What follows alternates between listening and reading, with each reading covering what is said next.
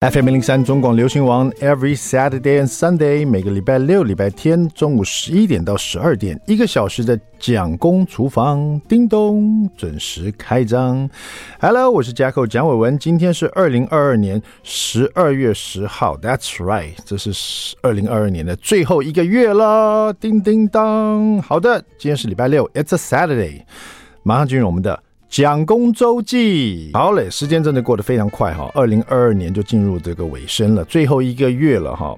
当你有小孩的时候啊，你就觉得时间过得特别快，尤其是看小朋友照片的时候，就觉得好像才刚刚送他去上幼儿园，现在他已经是小学一年级了。那本来才是小学一年级，现在就有人在跟我讨论说啊，你老大小学四年级以后国中要读哪里？国中要读哪里？What？我怎么记得我才帮帮他煮那个？帮他热牛奶而已，他现在就要读国中了，是不是太快了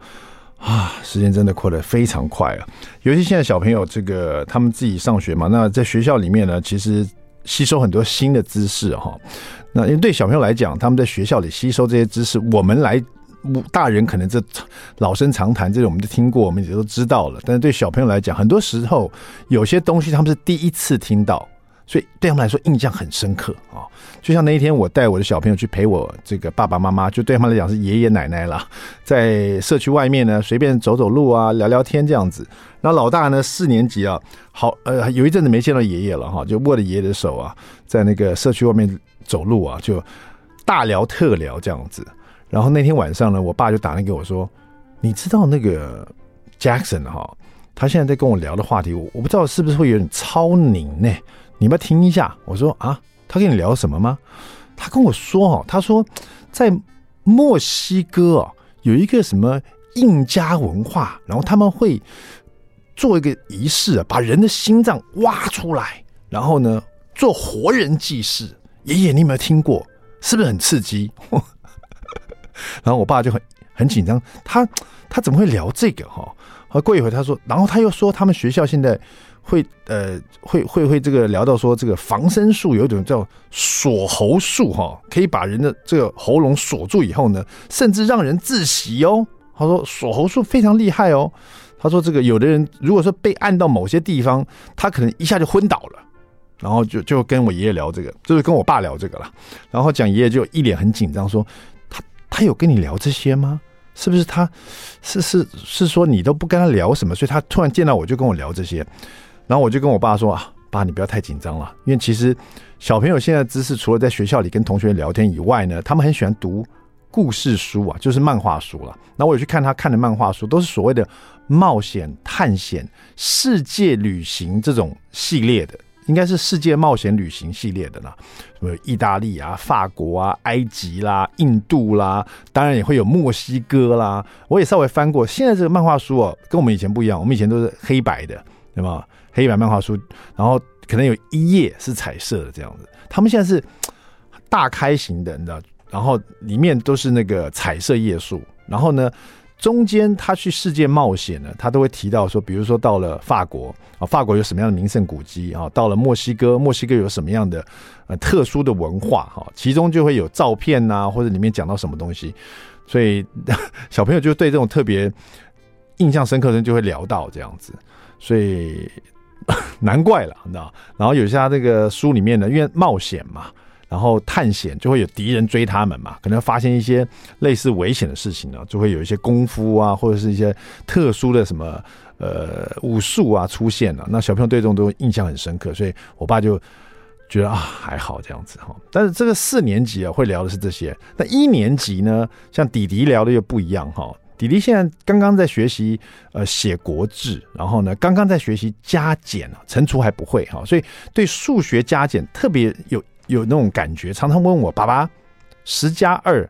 是多少？那五十减二十呢？那三十加八十呢？就是喜欢没事问我这个问题。那天呢，我跟弟弟他现在一年级嘛哈，刚刚过七岁的生日，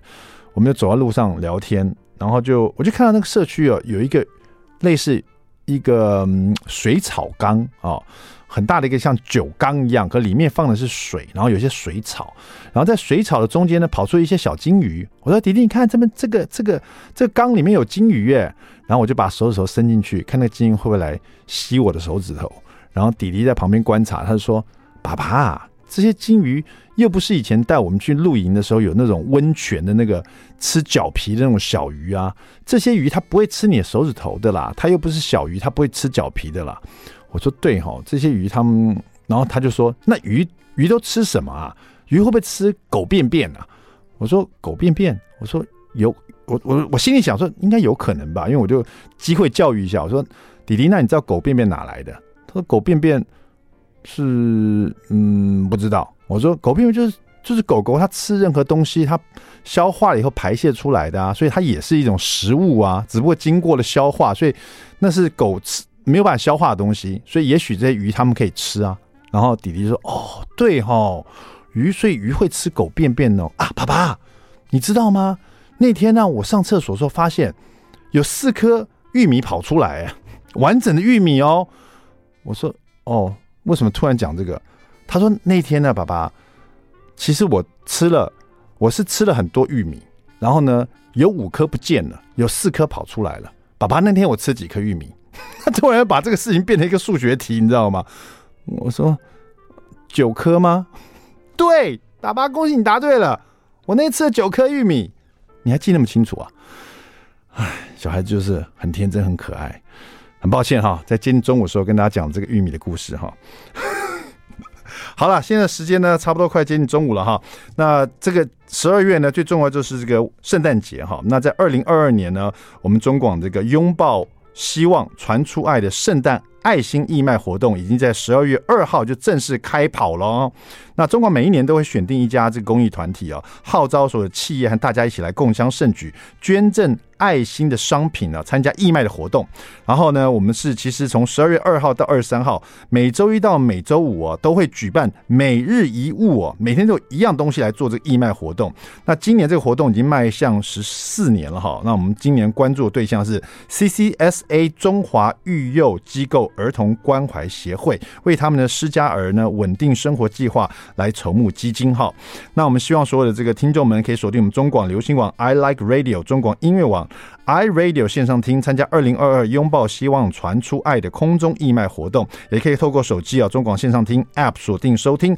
每天义卖的产品呢，请大家上中广官网或者我们脸书中广活动专区来查询啊，请大家发发挥爱心呢，在这个 Christmas 圣诞节的时候，一起送爱给施家儿，一起敲响圣诞的铃声哦，让关怀。成为最好的圣诞礼物。接下来我们就来听这首啊、呃，这个美声天王波切利家族的 Feliz Navidad，这是圣诞快乐的意思哈。好，听完这首歌，马上回到蒋公厨房。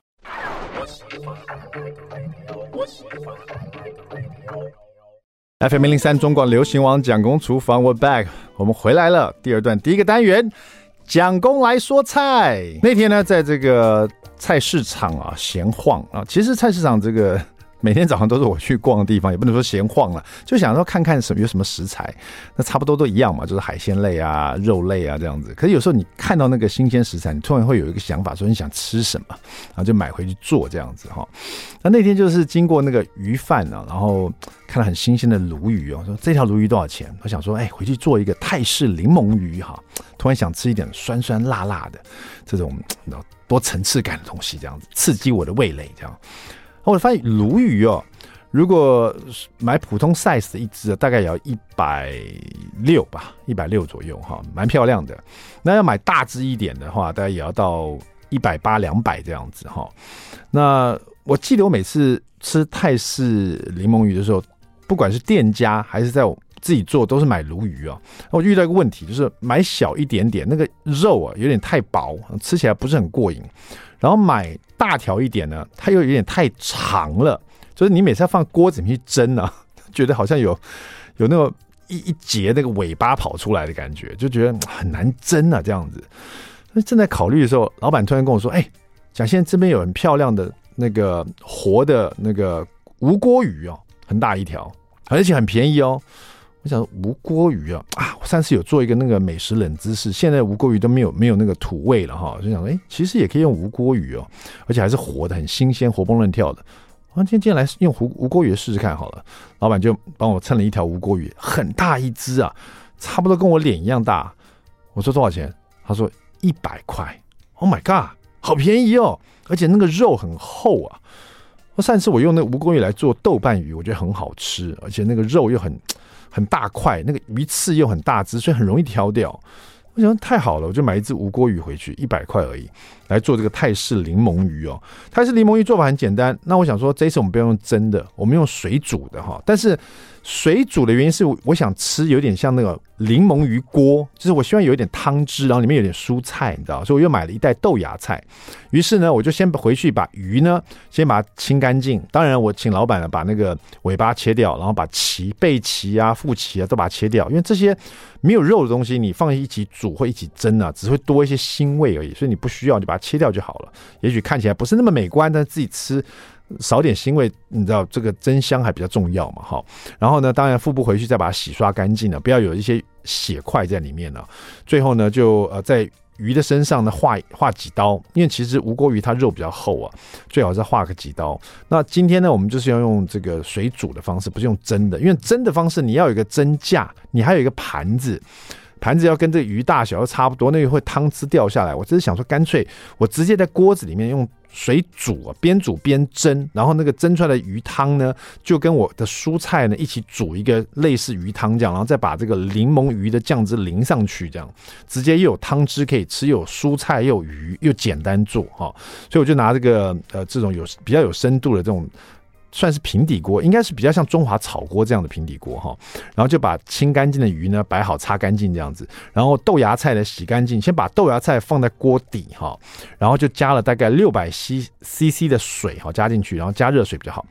比较快滚呐。然后就开火，先把这个水煮滚，然后直接把这条鱼呢就放在这个啊豆芽菜跟这个正在滚的水上面哈。所以这个水呢大概只碰到这个鱼，大概 maybe。五分之一吧，哦，没有没有多少，但是豆芽菜待会也会煮出水来，所以这个水会再往上升，哈，没关系。所以下面在煮，上面在蒸，这种感觉，哈。然后这个鱼放进去之前，我在它腹部开的地方呢，涂了一点这个，就撒了一点胡椒粉，让它去腥，就放里面，然后就上盖，然后等到火。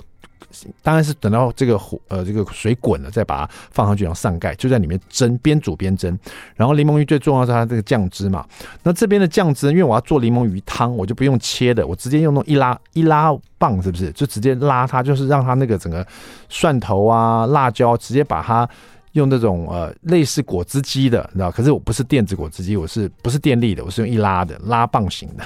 就是用拉的方式哈，就是它里面会有刀片旋转，然后把这个蒜头啊，大概五颗蒜头，然后去皮了，稍微切了一下，两根红辣椒去掉蒂，然后直接稍稍微乱切一下丢进去，然后再放了这个姜一小块，姜也切片切丝丢进去，这样比较好，这个把它打成泥这样子哈。那在这里面呢，加了这个嗯香菜梗啊，香菜叶呢我也稍微切了一下放旁边，待会撒在上面哈。所以这里面有辣椒碎。蒜碎，然后姜姜丝，然后又放了这个香菜梗，然后再放调味料，呃，大概是两大匙鱼露哈，一大匙半的糖，然后大概快要到两颗的柠檬汁哦。那两颗柠檬汁我先放了一颗半，剩下那半颗呢柠檬汁我是最后再淋上去的。然后在这里面呢，就直接把它一起搅拌成这个像很泥状的哈，这个呃泰式柠檬汁的这种这种呃。这种像泥状的一个汤汁这样子哈，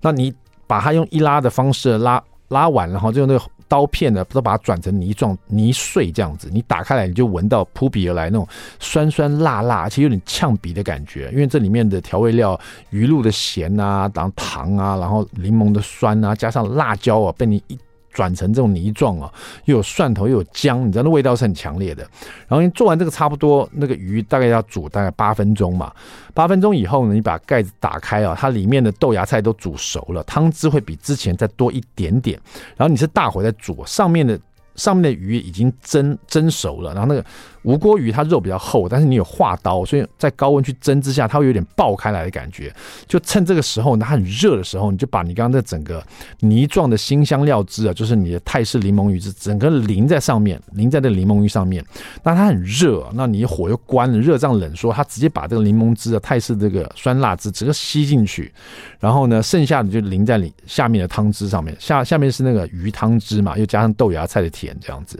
直接呢一整锅在上面撒点这个香菜就完成了，非常非常好吃，而且又好做，一锅就不用再盛出来了，直接这样吃非常棒啊！讲到这个泰式柠檬鱼哦，最重要就是它柠檬啊，柠檬汁最后这个半颗我还淋上去，让它更呃更这个酸一点点了，味道更棒。好，今天美食冷知识就跟柠檬有关了哈。我们在买柠檬的时候会看到黄色柠檬，看绿色柠檬，到底哪一种是柠檬，哪一种是蓝姆呢？哈，那你买的时候有柠檬汁，有蓝姆汁哈，到底它用途是什么？那怎么去分辨呢？你知道吗？到底绿色的是柠檬还是蓝姆，还是黄色的是柠檬或蓝姆呢？回来告诉你，别走开。I like FM 零零三中广流行王蒋公厨房，We're back，我们回来了。好了，记不记得上个礼拜天呢？我们聊到了一本叫做《厨房里的美味科学》哈，作者是我们的厨艺科学家张志刚哦，你还记得吗？他是很特别的一个这个背景呢。他自己本身呢，其实跟厨艺没什么关系啊。他是这个材料学硕士哦，美国新墨西哥州立的这个理工学院毕业的。他所服务的这所有的这个工作的经历呢，都跟这种汽车涂料啦，或者一些这个涂料有关的哈，就是比较化工的东西有关的。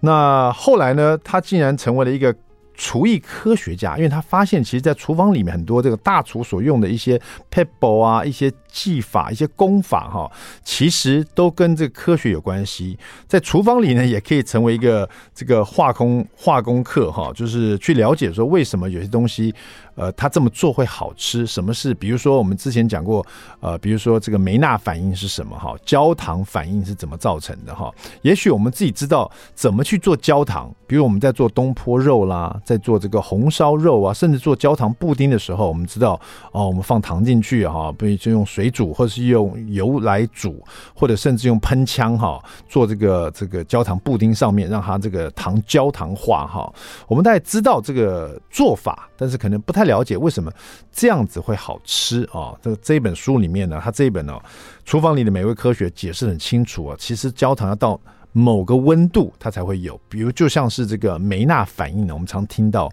哇，这个牛排啊，这个产生了焦焦的梅纳反应，或者我们烤肉的时候产生了梅纳反应，或者是连酱油都可有可能会有梅纳反应哈。梅纳反应是一个非常美味的一种这个呃这个料理时候的产生的一种。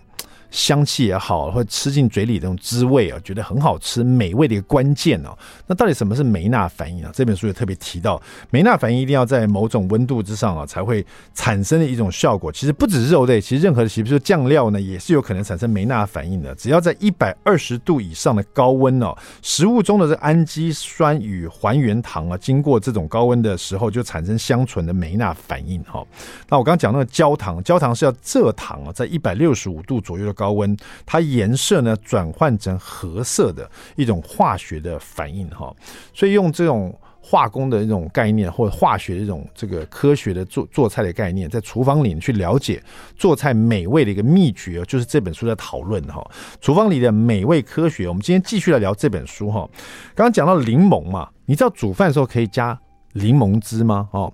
呃，他这边提到说，煮饭的时候啊，就是你在洗米以后。煮饭前，如果你在这个饭里面滴上两三滴现挤的柠檬汁哈，就会让米饭有一个淡淡的香气哦。但是不可以太多哈，因为你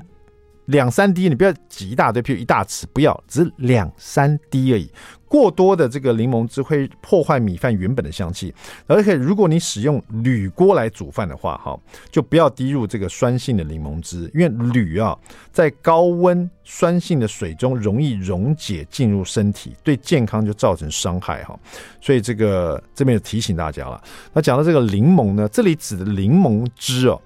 到底是应该是绿色的柠檬还是黄色的柠檬呢？刚刚我们的这个美食冷知识，我想这个喜欢料理人或者在做调酒人，应该很快就可以知道哈。很多时候我们在买柠檬的时候，最简单的方法就是以柠檬的皮来看哈，绿色的呢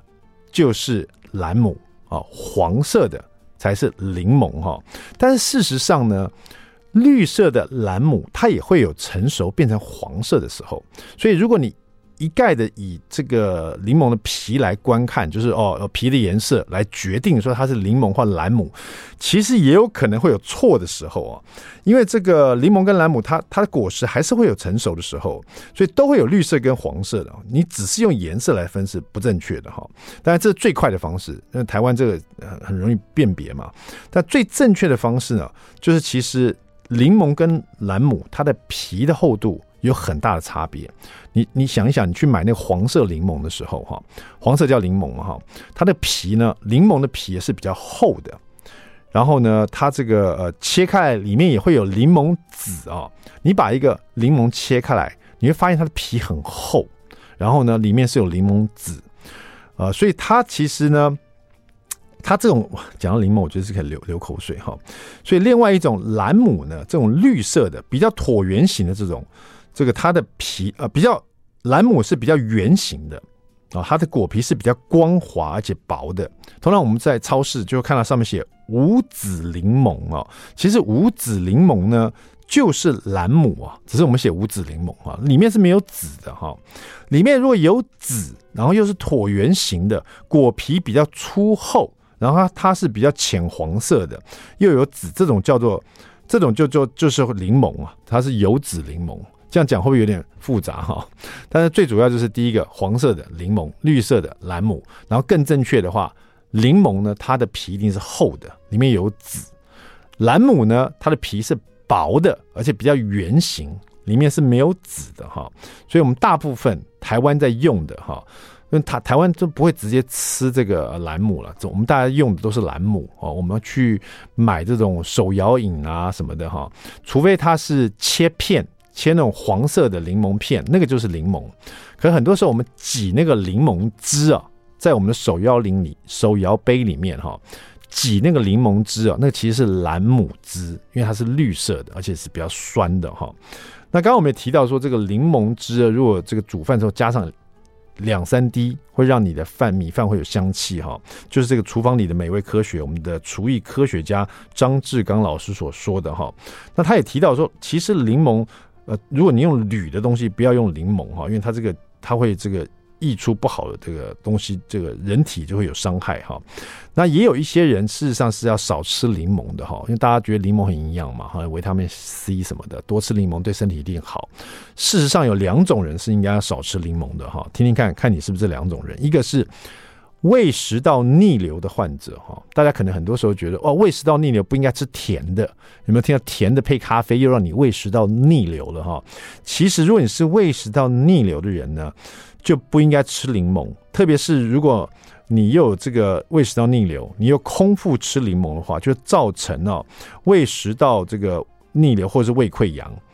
而且呢，这个营养师有提到，如果你有严重的胃食道逆流的话，还可能造成你的黏膜组织发炎哦。所以你一定要除了避免柠檬哦，你甚至要避免任何酸味比较重的水果，比如说柳橙汁也是一种哈。大家可能喝柳橙汁觉得啊很甜，但其实柳橙汁也是属于偏酸的哈。这种比较会容易刺激，如果你有胃食道逆流或是胃溃疡的人哈。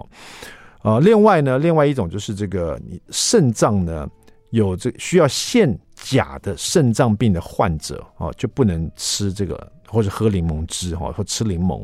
因为柠檬其实是一种高钾的食材，所以如果你有这个肾脏的，就比如肾脏的问题啊，肾脏病里面是不能摄取太多钾的话，你就要特别小心哈，甚至于要用用水来稀释这个哈。好，这个我们台湾的柠檬鱼呢，多半就我刚刚讲的这个，多是用这个新鲜的柠檬汁带出这个酱汁的酸味。在泰国听说是用罗望子哈，有一次我去买这个越南的呃越南的面包啊的时候，他有卖罗望子汁哦，我就很好奇来买了一一瓶来喝，这样罗望子汁喝下去，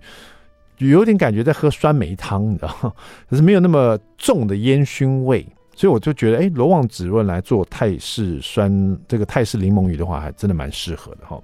那回到这一本这个厨房里的美味科学啊，张志刚老师啊，他除了讲说煮一锅饭要滴两三滴的这个柠檬汁会让饭有特殊香气以外，他还教我们大家用科学的方式让饭呢煮的又 Q 又好吃。你会有时候觉得说你的饭呢煮的有点好像有点太黏了，或太湿了，总是抓不好怎么样米饭变得更好吃的方式。其实这本书里面有教你怎么做哦，很简单，待会回来告诉你，别走开。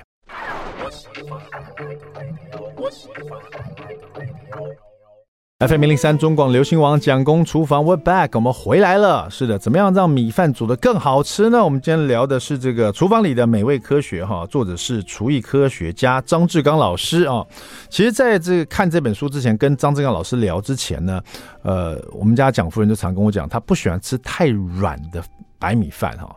呃，所以说。可是呢，我每次我煮想要把它煮的比较硬一点点呢，我就只是把水放少一点，然后那个抓不好那个分量的时候呢，饭就变得太干，呃，又不好吃，所以就很难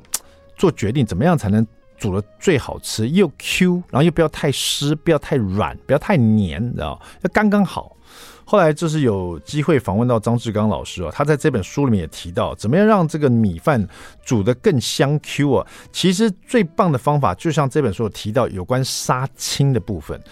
我们常听到这个蔬菜要高温大火快炒炒去杀青，或者有些呃海鲜类，我们用杀青的方式哈。那其实米饭呢，也可以用杀青的方式来去思考它哈。杀青方式就是用热水来杀青的，所以呃。做法，比如说我们传统，我们做这个煮这个饭呢，比如说我们洗三杯米以后呢，在电锅内锅我们就放三杯冷水，然后外锅呢加一杯水啊，因为三杯米三杯冷水嘛，然后外锅一杯水嘛，然后我们就开始煮了嘛，啊，这是大同电锅煮法哈。那电子锅差不多也这样子啊，就是一杯米一杯多一点点的水，然后就去煮饭这样子。那呃，张志刚老师说，在这边呢，其实啊啊还有另外一个做法。日式主厨的做法是，他会把米去泡水啊，泡个十几分钟，然后再去电锅里煮。听说这样煮出来米也特别好吃，对不对哈？但其实呢。张志刚老师说，这些缺这些做法都有一些缺点哦。你煮饭的条件不容易控制，你水太少的时候，饭粒就太硬，就像我遇到的问题哈。水太多的时候呢，饭粒就会容易糊掉，煮不出那种香 Q 的米饭哈。那水量有时候不太容易控制，有时候你用新的米来煮饭呢，放到内锅里的水哦，通常都会减量。那用旧的米来煮饭呢，水量你就会放多一点点。那米饭的这个表面呢，有时候就会。煮出来又容易有点粘黏，就像我说比较黏一点点，然后就没有那种粒粒分明了。尤其拿来做炒饭，就觉得好像炒的不够不够清爽的感觉哈。然后你又没没有隔夜饭，怎么样才一锅一煮出来就是又好吃又可以拿来炒饭？呃，我后来用了张志刚老师这个方法，真的很不错哈。他说破解的方法就是你用三杯米哈，快速洗好米以后呢，将洗米水倒出啊，不要泡，直接。这三杯里面加两杯滚烫的水，那这个水要超过九十度哈，我都用我们家那个饮水器里面一百度水，就是倒两杯进去这样子，然后这样子热水就会让米的表面呢，它会有一个杀青的作用哦，然后呢，这个热水在这米饭里面，你就稍微用筷子或汤匙稍微搅拌一下十秒钟左右哈，然后最后再倒一杯室温的冷水，也就是说三杯米你放两杯滚水，一杯冷水，然后直接。放入这个电锅一样来煮饭，这样煮出来的饭呢，会很不一样。我觉得啊，有可能吗？这只是温度不同嘛。我后来试试看，真的差很多。它这个好吃的秘诀在于说，你的米的表面经过高温的杀青啊，那经过这杀青以后，它的表面呢会突然有嚼劲，然后呢，米的表面杀青就可以保存更多的米香，那煮出来的米呢也会更亮更白。因为它减少了氧化偏黄的色泽哈，然后因为你外面杀青了哈，就有点像我们这个这这样，它有一个图示啊，有点像我们这个常说煮煎肉啊，让表面突然让它煎到高温煎到变色或过油，然后表面变色，里面锁住水分，有没有？有没有听过这种说法哈？它这个用。外面用热水来让米粒的外表杀青了，也就是让米粒中间呢也会有快速熟成的效果哈。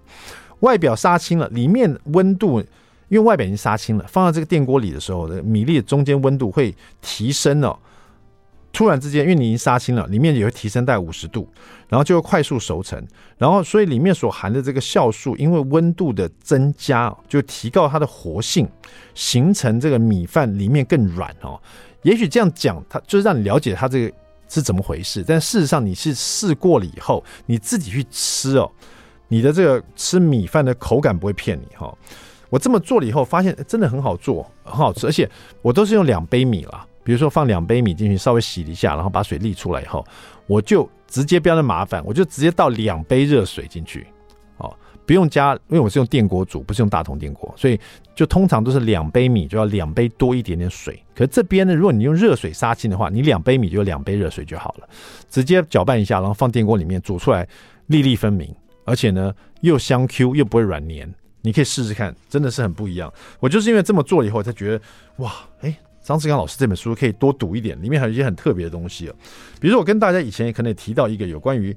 这个科学煮红豆的方法，不知道大家知不知道？我们刚刚有煮饭嘛，煮红豆汤，大家煮方煮的方法是不是都是，呃，像老一辈的老人家煮红豆汤，都是把红豆煮一煮啊，泡水泡一个晚上，那至少要泡个几个小时嘛，对不对？红豆让红豆吸满了水以后呢，然后去煮红豆汤。那煮红豆汤的时候有一个重点哦，很多老人家都说，先不要加糖，因为说你先加糖啊，水里面的浓度就不一样的时候呢，你那个红豆。在用糖水来煮红豆的时候，红豆就不容易煮开哦，就把红豆煮死掉，就是不容易煮开，就不好吃这样子。我想你大家都听过这这个老一辈人的说法。张志刚老师在他这本书里面呢，特别提到，他就是红豆不泡水，直接加水又加糖，还没煮加糖哦。但他有一个小小的 pebble，，他是推进压力锅里煮。在压力锅这种条件之下呢，你可以先加糖，然后呢，红豆也不用泡水，然后最主要是煮出来的红豆，它不会因为压力锅关系炸开来，它反而在压力锅煮完出来以后，用糖水去煮，煮出来以后，它那个红豆啊是一颗一颗一颗完整的，然后里面呢，你咬进去的时候，那个红豆的里面是有点像红豆泥，很绵密那种感觉。真的，我试过，哎，真的这样子，让我觉得很神奇哈。就是煮出蜜红豆啊，这种方法煮蜜红豆，比如说你用那个新鲜红豆三百克，然后你加一百五十克的砂糖在这个室温水里面哈，比如说这个水是一千五百 CC 好了哈，然后你就把它放进你的电子锅，等于是电子锅里面放一千五百 CC 的水，然后加一百五十克的砂糖，就直接放里面，稍微搅拌一下，然后把洗干净的红豆三百克。放进去，然后你放在压力锅里面，不管你是呃，比如说电子压力锅还是就是普通压力锅，它到达一定的压力以后，它就如果是这个不是电子的话，它就有哨音嘛，你就把它转成小火，然后等到这个维持哨音大概五十分钟以后熄火，再焖一个小时，然后就可以吃到粒粒饱满、颗颗分明，而且又绵密又柔软的蜜红豆哈。那如果说你锅里面剩余的糖汁呢不够粘稠，你可以将这个已经软化的红豆先把它捞起来，而且它是一颗一颗粒粒分明的，没有炸掉那种的。然后你在大火再加热，把这个糖汁呢，就是红豆糖汁，再把它煮到有点收汁粘稠一点，然后再把红豆放进去也可以。那因为我们家不是这种，我们家是用电子压力锅，就更简单。现在很多这种智慧型的电子锅有没有？它有压力锅的那种功能嘛？我就直接把红豆丢进去，加水加糖，然后它有设定，比如说煮豆类这样子，我就直接按煮豆类。它通常都是煮大概呃二十到二十五分钟这样子，可是加加上这个压力锅，它要加压哦，前面也是有十几分钟，所以整个煮下来也要三十五分钟到四十分钟。结束以后呢，它释放压力以后打开来，它真的一锅那个红豆汤啊，加上红豆一颗一颗的超饱满，都没裂掉，好美丽哦。就觉得很好吃，所以后来我都是用压力锅来煮红豆，而且我都先加糖。在家里，如果你有压力锅，你一定要试试看这个张志刚老师这种做法。还有一些很特别的这个厨房里的美味科学哈，待会回来再告诉你。别走开，马上回来。I like 103, I like radio. FM 零零三中广流行王蒋公厨房，We're back，我们回来了，我是 Jacko 蒋伟文，越来越接近中午时段了哈。开始有点流口水了。我们在聊的是这一本哈，张志刚老师的《厨艺科学家》哈，厨房里的美味科学哈。这本书其实包罗万象了。今天挑出几样我觉得很实用的，我自己自己真的试过的，我觉得真的蛮佩服的哈。这边讲到这个煎馒头片啊，这个感觉是比较外省的一个做法哈，但是大家比较常做的可能是煎法式吐司，有没有哈？但是也有人喜欢吃馒头啊，馒头也有拿来煎，比如煎蛋哈。早上有时候早餐的时候吃这个馒头夹蛋啊，大家也常常吃这样的东西哈。那传统来煎馒头的话，就是把一些油啊放进平底锅，然后平底锅热了以后呢，就把这个馒头啊切片。然后一片一片放进油煎啊，只要煎到两面都酥黄啊，就可以吃了，就很好吃。这样感觉是个蛮老兵的吃法这样子哈。但其实这个缺点是这个馒头片或者是吐司哈，在油煎的时候会吸满这个油脂哈。那口感虽然比较酥脆好吃，但是呢，它会容易吸油啊。你吃的时候就。满口油的感觉哈，而且会有很多多余的热量，对于减重的人来说是很大的负担哦。怎么样才能吃到少油又好吃的这个馒头片呢？因为有时候我们要煎，不管是馒头片或是法式吐司，它有沾蛋汁。如果你真的是油少的，煎的也不是很好吃。所以你看那个呃港式煎那个早餐吐司，它油都放超多的，有没有哈？好，它这边破解这个馒头用少油煎的好吃的方法呢，就是。把熟馒头切片以后，哈，或者是可能是隔隔夜的馒头，哈，你就用喷水器啊，在馒头表面喷水雾哦，然后平底锅呢放一点少一点油，然后加热到高温以后呢，把喷了水雾的馒头片放进去，在这里面煎成两面微黄，哈，起锅的时候撒一点盐，这样就很好吃了。这样子有什么差别呢？这喷点水雾会有什么差别？他说，其实呢，这是利用啊。水油不相容的原理哈，所以你在馒头表面喷水雾哦，它遇到热气哈，化成为大量的这个气体哦，就会阻挡它遇到热了以后，它就会气化嘛，这些水雾会气化，然后就会成成为这种气体，会阻挡馒头吸进过多的这个油脂，所以你以为这个喷水在那馒头表面，它的作用是让它湿湿的或软化，其实不是哦，是这个水呢一进热锅里面，它就气化，然后形成一种保护膜哈，让这个馒头呢又可以被油煎，又不会吸太多水哈，而且呢，在这个馒头油煎到两面酥黄以后，就会产生这种梅纳焦香味，就是我们常说的梅纳反应。但这个重点哦，如果你要在家试的话，重点是不可以喷太多水哈，你喷太多水的话，这个馒头第一个会变软。会降低口感，而且呢，很容易油爆啊！如果你产生油爆或者馒头过软，你就失败了。你可以再试一次，OK？那这本这个呃厨房里的美味科学真的是包罗万象，很多很多，比如说怎么样这个苦瓜炒咸蛋更好吃啊，科学式的红烧肉啦，呃，或者是还有很多有关，比如烤骨头汤啦。一大堆，真的是宝物啊，宝书来的哈，所以刚好张志刚老师两本我都有哈，下次有机会好好跟大家这个说明里面有一些很棒的科学的这个做菜的方法哈。OK，马上就进入午餐时间了哈，我是 jack 蒋伟文，祝大家有一个 Great Lunch。那么明天同一时间我们蒋公厨房再见了，拜拜。